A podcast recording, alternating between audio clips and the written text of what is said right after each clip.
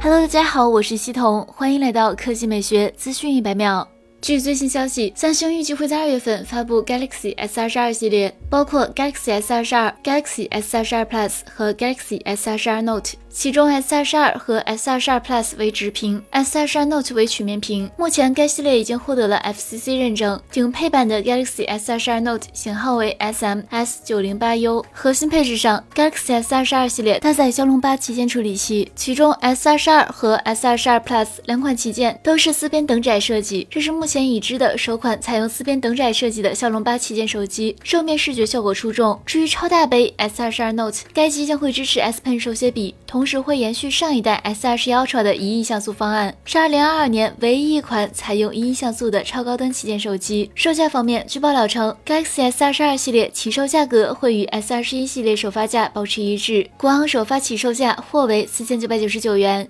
来看第二条新闻，北汽蓝谷在互动平台表示，公司目前完成了第二代固态电芯开发、电池系统台架测试验证和整车搭载验证。据悉，验证车为极狐阿尔法 T 纯电 SUV，这也表明未来该车可能会推出搭载固态电芯技术的车型。除此之外，北汽蓝谷还表示，规划中的第三代固态电池技术计划匹配极狐品牌新车型，开发一款高安全、高能量密度的固态电池，目前处于车型项目立项过程中。据了解，极狐品牌。是北汽新能源旗下的一个高端品牌，最早于二零一六年的北京车展上就展出了首款高性能的超级跑车，并于二零二零年十月和二零二一年四月推出了两款全新量产车型极狐阿尔法 T 和极狐阿尔法 S。据北汽蓝谷二零二一年半年度报告，公司上半年营业收入为二十四点三七亿元，同比减少百分之二十一点六九，净利润为亏损十八点一三亿元，上年同期净亏损十八点六三亿元，同比缩窄百分之二点六八。好了，以上就是本期科技美学资讯百秒的全部内容，我们明天再见。